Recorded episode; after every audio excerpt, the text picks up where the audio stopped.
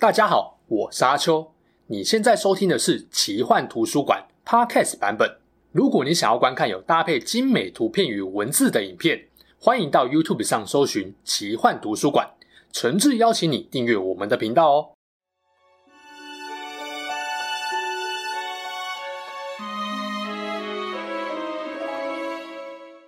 Hello，大家好，我是阿秋，来到了神秘奇幻的主题故事。魔界中土世界的故事戏份，虽然大概九成都给了男性，但不代表女性就不够杰出。优秀不分性别，精灵族的凯兰崔尔，正是连魔王索伦都不敢轻易小看的强大存在。而如果要说人类中哪一位女性最具魅力，展现了不亚于男性英雄的能力，洛汗王族中的伊欧文绝对是最亮眼的代表了。毕竟她可是一剑就让巫王化为一堆废铁，堕入虚空深渊中，永不复返。究竟伊欧文的人生经历了什么？一个洛汉国的年轻王女，为什么会选择踏上刀光剑影的战场奋战？她击杀巫王是宿命、运气还是实力？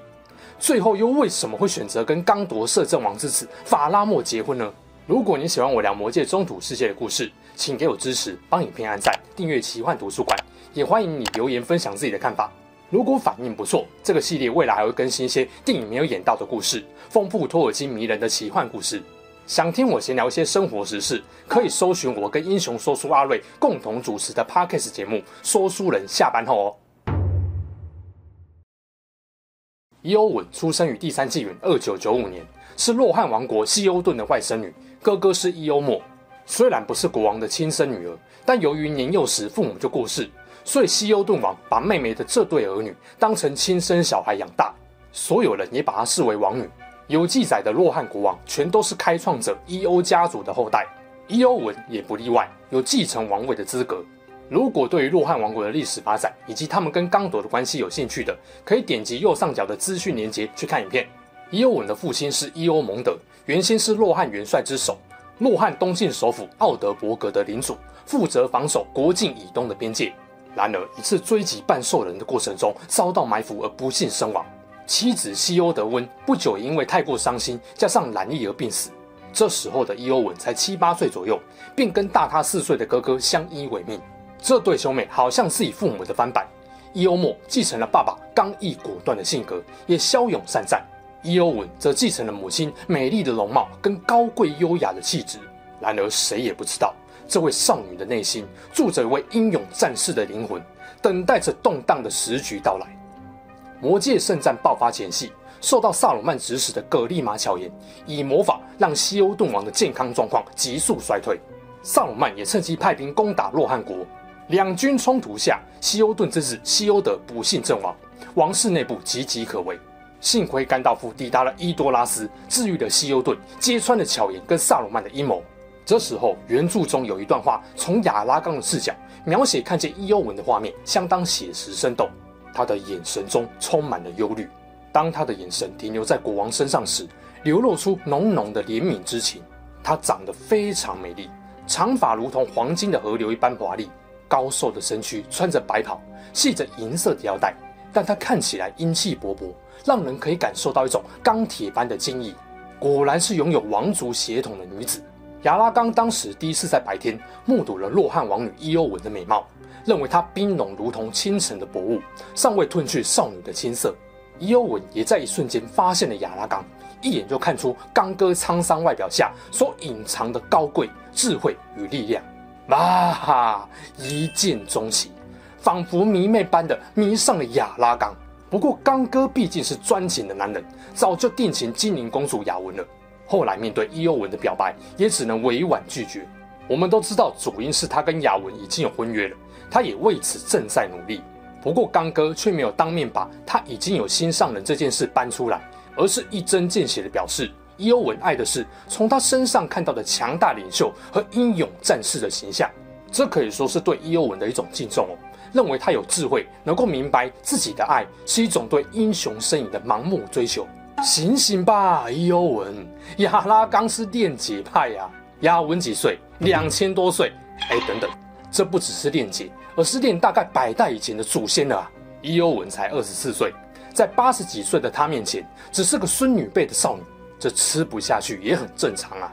那一天，亚拉冈想起了喝下伊欧文亲手熬煮的肉汤后，不忍伤少女心，只能露出痛苦又不失礼貌微笑的可怕回忆。圣盔谷大战后，洛汉票骑即将驰援刚铎。当时希欧顿曾向众人询问：“家里会没大人一段时间，谁能够帮我代理国王职务呢？”禁卫队长哈马推荐了伊欧文。他说：“伊欧文他十分勇敢，活力充沛，全国的人民都敬爱他。让他在我们离开的时候担任洛汉国的领袖吧。”于是希欧顿便让外甥女伊欧文代为治国。这不只是因为他是伊欧家族的最后一员，也是他的能力、声望都受到众人肯定。伊欧文也接下了这个任务。然而，当亚拉冈三人组决定从登哈洛要塞出发前往王者之道时，伊欧文却很不解跟不满。第三纪元历史中，这个要塞曾经多次作为洛汉人战乱时的避难所。伊欧文很清楚通往白色山脉内的这条路有多么危险，所以他对亚拉冈说：“难道你的任务是去送死吗？你在那条路上只会遇到死亡，他们不会愿意让活人通过的。”但是我们刚哥知道必须冒这个险，没有其他路可走。伊欧文认为亚拉冈疯了，拜托他留下来。他不希望亚拉冈白白送死，也认为他留下来对战局的帮助更大。但还是被打枪。我别无选择，只有这样做，我才能够在对抗索伦的战斗中扮演好自己的角色。那么自己扮演的角色是怎样的角色呢？伊欧文不免心想：只因为她是女人，就只能看家？等待着前线生死未卜的消息吗不对，她不是个弱女子。男性能够做到的，她也办得到。她明明也能在前线立下汗马功劳。既然留不住，那干脆跟着欧巴一起走。如果你坚持要走，请让我跟随你。我已经厌倦了在山中躲躲藏藏，一心想要正大光明的和敌人决战。可你的责任是照顾你的子民。不要再说什么责任了。难道我不是伊欧的子嗣吗？我是个女战士，不是奶妈或仆人。我已经受够了只能置身事外，苦苦等待。我已经下定决心。你不是同意在国王回来之前管你这些人民吗？如果不是你挺身而出，那么就会是其他的元帅或将军代替你的职务。呵呵，你说了这么多，只不过在强调你是个女人就应该待在家里。当男人们战死沙场的时候，你就必须留在屋内被活活烧死，因为男人们已经不需要你了。我是伊欧王室的成员，不是什么女仆。我能骑善战，不畏惧死亡和痛苦。那你害怕什么呢，王女？我害怕的是牢笼，害怕经年累月的被关在牢笼中，直到最后垂垂老去。害怕习惯这种被禁锢的生活，再也不想要开创丰功伟业，也不再有任何的体力冲锋陷阵。亚拉冈最终还是拒绝了伊欧文。但这位洛汉王女也没有放弃战死沙场、赢得战士般荣耀的决定。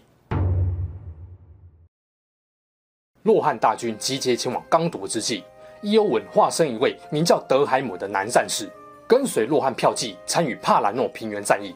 被命令留在后方的哈比人梅里也被伊欧文带着一同参战。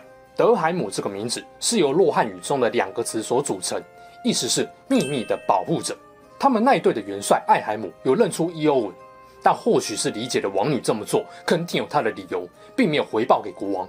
大战中，伊欧文展现了自己的剑术身手，一边保护梅里，一边洞察战局，奋勇杀敌。能骑善战，绝对不是伊欧文赌气逞强的夸饰。正当洛汗大军势如破竹，黑暗消退之际，手握巨大钉头锤的巫王驾着飞兽重回战场，他的身影带来了绝望与恐惧。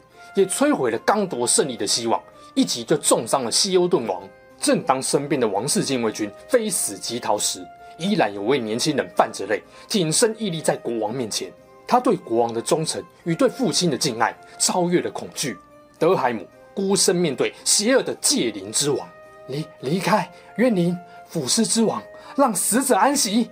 不要阻挡戒灵对他的猎物动手，否则。他将不只会杀死你，还会把你带往诅咒之地，让你的血肉全被吞噬，灵魂在魔眼之前永恒受苦。随随你怎么做，但我将尽力阻止你。阻止我？愚蠢！天下的英雄好汉都无法阻止我。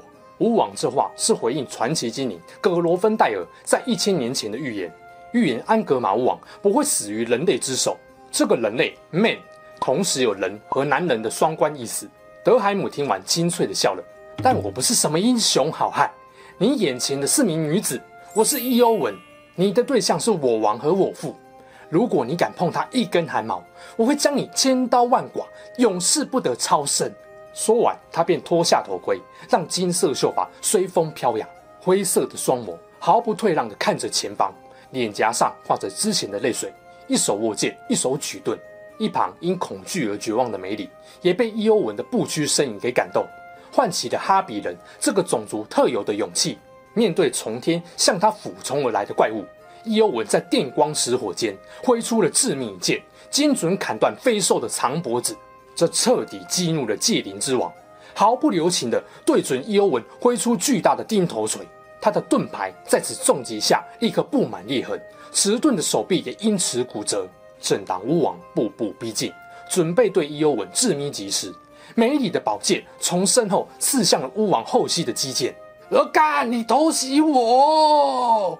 伊欧文则使出最后一丝力气，一剑刺进了巫王皇冠下隐形的头颅中。伴随着凄厉的惨叫，巫王终于魂飞魄散。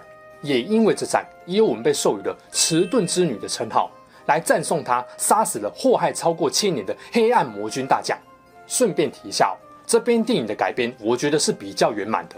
小说里，西欧顿王直到死前都不知道伊欧文一直在他身边，满腹遗憾地对着梅里说：“没办法见他最后一面，毕竟伊欧文对他来说比亲生女儿还要亲。”而电影中，导演让西欧顿王死前认出了伊欧文就在他身旁，随他而战，两人的互动也让人更加动容。那么，伊欧文能够杀死巫王，究竟是什么原因？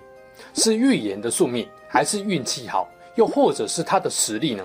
很多人反对实力论，因为这不就代表伊欧文强过这个世上的所有男性？但只用这个单一事件来评断是不是赢过所有男性，太过武断。按这个逻辑呀，那是不是比尔博、佛罗多以外的所有精灵、人类、矮人，甚至甘道夫都是废物呢？因为根本没有人的魔抗比得上几乎全满的巴金斯家族。伊欧文的战力强大，毋庸置疑。但绝对不会是亚拉冈三人组那种顶强的等级，否则洛汉不让他上战场，不就傻了？都不知道能不能活到最后，还把王牌扣在自己家干嘛？相信洛汉将士也不会不知道，不然艾海姆不回报国王，眼睁睁看着王女出来送死就很奇怪了。这印证大家都知道王女有战斗力。另一派是宿命论。认为巫王之所以会死于女子之手，是因为传奇精灵葛罗芬戴尔曾经做出巫王不会死于男人之手的预言，这个就是倒因为果了。所谓预言，不是讲出来才会发生，不讲就不会发生，而是因为未来一定会发生，所以葛罗芬戴尔才能预见这件事，并做出预言。换句话说，不是运气跟侥幸，而是必然。而这个必然呢，其实跟梅里的剑有关。一般人的剑啊是无法杀死安格玛巫王的。不过梅里的剑是北方的登丹人为了抵抗巫王所专门铸造的，因此能够给巫王致命伤害。跟神一般的汤姆庞巴迪曾经告诉哈比人说，这些匕首是很久以前由北方登丹人以努曼诺尔帝国的技术所打造的，被施加了能够带给魔多灾难、重创黑暗邪恶的咒语。托尔金在后来的书信中也有补充说道。梅里的剑是由熟知索伦和他黑暗爪牙的工匠所打造的。他们认为，也希望这把匕首能够杀死巫王。至于这个破坏力有多大呢？托尔金的另外一份手稿也提到说，这把匕首造成的创伤对巫王来说是致命的，正如巫王的魔窟剑对佛罗多的刺伤一样致命。书信集二一零号信件也提到，如果当时山姆在风云顶上用匕首刺伤了戒灵。第三部巫王死去的状况同样会发生，也就是说，关键在于梅里带有魔法力量的匕首对戒灵造成了无法修复的致命伤害，而伊欧文的勇气与抵挡住巫王暴气一锤的战力，为梅里创造了偷袭巫王的机会。与其说伊欧文克死巫王，不如说是两位战力最容易被忽视，也并非传统意义上的 man 合力演出了漂亮的巫王击杀秀。再次印证了托尔金小人物贡献非凡的核心理念。伊欧文虽然击败巫王，但也受了重伤，一度被认为死了。幸亏印拉希尔亲王发现他被黑之吹袭严重毒害，加上对于亚拉冈的爱情已经绝望，奄奄一息。他和梅里随后被带到白城的医院内，亚拉冈用王者特有的医者之手天赋，把他和法拉莫从鬼门关前拉了回来。由于还没有康复，伊欧文没有随军队前往黑门。在医院中，他邂逅了法拉莫，两人因此相爱，并在战后结婚。随着法拉莫定居在美丽的伊西利安之后的故事，托尔金没有明讲，但可以肯定的是，两人至少育有一子。他们的孙子巴拉希尔还特别将亚拉冈跟雅文的爱情用文字记录下来。电影中因为对两人邂逅的琢磨不多，只有短短的几个镜头，会让人觉得啊，他们怎么就这样搭上了？伊欧文不是爱着亚拉冈吗？怎么突然间就移情别恋，和法拉莫在一起了？小说就有更完整的一个章节描述两人的互动，看完会更了解两人性格，理解伊欧文在心态上的转变。我这边摘录一些内容给大家。由于伊欧文急着出院，拜托院长带他去拜访王国负责人法拉莫。院长表示：“哎呀，真巧，老大也同样在医院康复中。”当法拉莫初次看见伊欧文，心中立刻充满了同情。不只看见他身上的伤，还从他的表情中看出了不安与哀愁。伊欧文希望法拉莫下令院长放他离开，说自己不再需要疗养。我想跟哥哥一样在战场冲锋，更希望能够效法票骑王希欧顿光荣的马革裹尸。这时候，法拉莫使出了撩妹第一招，先关心对方的身体和心理健康。他说：“现在冲去黑门也已经来不及，就算要面对末日命运。”也至少别让自己使用暴病之躯来面对一切。伊欧文呆了许久，眼角落下一滴泪水。可是医生还要让我再躺七天，我的窗户又不是朝向东方。法拉莫笑了，心中却充满了同情。真可爱。而 不是，我马上叫院长帮你换病床位置。只要你留在这边好好休息，可以自由自在的在花园里散步，尽情的往东看。直到我们的希望之火全都熄灭为止，我也会在这里散步，同样也是看着东方。如果你看到我的时候愿意跟我说说话或一起散步，我会比较放心。伊欧文看着法拉莫，有点害羞起来。我不知道跟你说什么才能让你放心。法拉莫接着使出撩妹第二招，温柔直球加上找出共同点。洛汉的伊欧文啊，我就实说了，你很美丽。在我所看过的花朵和少女中，全都比不上你的美丽和哀伤。或许我们只剩下几天的寿命，而我希望能和你一起坚定的面对结局。你和我都曾经在魔影下奋战，也是同一双手将我们救了回来。后来，法拉莫从院长和梅里那边得知了所有跟伊欧文有关的消息，甚至连梅里没有讲的也被他推测出来了。之前，他也用同样少少的线索，就推断出佛罗多的魔戒任务。详情可以看法拉莫那支影片，证明他真的是一个细心温柔又聪明的领袖。当然啦，撩妹 也很厉害。几天后，他们又在花园相遇了，站在城墙上看着遥远的东方。伊欧文一整天都穿着法拉莫送给他的深蓝色披风，对他来说，这件原本织给母亲的袍子，十分适合美丽而哀伤的伊欧文。法拉莫撩妹的第三招，送对自己意义重大的礼物，加上坦诚，你对我来说太重要。七天了，这七天让我感受到从未体会过的欢欣和痛苦。你的出现让我欢心，但我也因为这个世间越来越黑暗邪恶而痛苦。伊欧文，我不愿意让这个世界就这样结束，拱手让出我才刚找到的幸福。两人的手不由自主地紧紧握住彼此。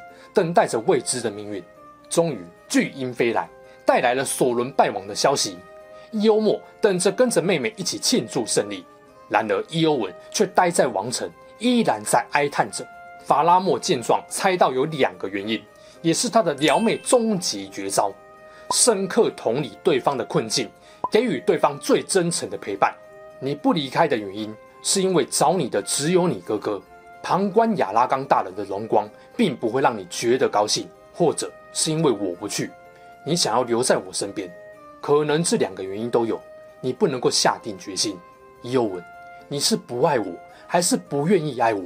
我希望另一个人能够爱我，但我不需要别人的同情。法拉莫表示他知道，你想获得亚拉冈大人的爱，就像是士兵敬仰大将一般的爱他。但是，当他只能够给予你同情和谅解时，你宁愿什么都不要，只想要光荣地战死在沙场上。伊欧文，看着我，不要轻视一颗温柔的心所产生的同情。但我给你的不是同情，你自己就是一名高尚而勇敢的女子，早已获得了名留青史的资格。我认为你是一名美丽超越了精灵语言能够描述极限的女子。我爱你，我曾经同情你的哀伤，但是即使你不再哀伤，不再恐惧，不再匮乏，即使你成为了刚铎的皇后，我还是会爱你。伊欧文，难道你不爱我吗？就这样，伊欧文终于明白了自己的真实想法，找到了照耀他心中寒冬的太阳。不过，即使电影还没上映。只看小说也是有人批评这样的感情进展得太快。托尔金自己的回应是：一个人以不同的方式和程度同时爱着两个人，这是完全有可能的。根据我的个人经验，当一个人处在沉重的心理压力，特别是自己命在旦夕的心理预期下时，他的情感和决策都是进展神速的。而且，我并不认为像他们这样出身高贵、教养优良的男女。会需要爱情中尔虞我诈的那一套手腕。我的故事不是发生在虚伪矫饰的宫廷爱情年代，这个年代更淳朴，也更高贵。而且仔细想想啊，你会发现伊欧文跟法拉莫的生命经历有不少相似处，也在各方面经历了重生。生理健康上，他们都同样因为巫王影响，鬼门关前走一遭，被亚拉冈救了回来，才有缘在医院相遇。有同样重病康复，以及共同在战场后方等待末日的患难经验。身份上，伊欧文跟法拉莫都是王族子嗣，而且都刚刚遭逢至亲死去。心境上的转折，伊欧文从因为不得亚拉冈的爱而绝望，力求战死沙场的荣耀，到后来被法拉莫的温柔给软化，成为热爱所有生灵的医者。法拉莫本来也是在父亲的嫌弃下，一度心生无奈和绝望。在他遇到伊欧文后，也找回了新的人生意义，要给伊欧文幸福。原本不被重要他人理解接纳的两个人，终于互相救赎而获得重生。理解这个过程后，就不会觉得两人相恋很突然或是很奇怪了。这根本是帅气才子跟美丽才女的梦幻恋曲啊！真要说美中不足的地方，就是魔戒相关的周边，伊欧文的东西超少的。比起精灵公主雅文，我更喜欢伊欧文呐、啊。然后题外话一下，托尔金的最初构想的确是有意把亚拉冈跟伊欧文配对的，雅文反而是比较后面才出现的角色，法拉莫也是。最后决定把伊欧文跟法拉莫配一起，我自己是很喜欢的。以上就是这位来自洛汗的白色公主的人生故事，从最初的父母双亡，舅舅生病与王国走下坡。还被尔男骚扰的忧郁，到后来迷恋上亚拉冈，表白不成，想转职成战士还不给转，最后沙场上没死成，有幸遇到同样被猫车送回来的法拉莫，终于找到了真正融化他内心的温暖太阳，遇见了魔界中冷静聪明、性格又超赞的法拉莫，伊欧文终于能放下心中的忐忑恐惧，在伊西利安继续受洛汗和刚铎子民敬爱。他值得这样的平凡幸福。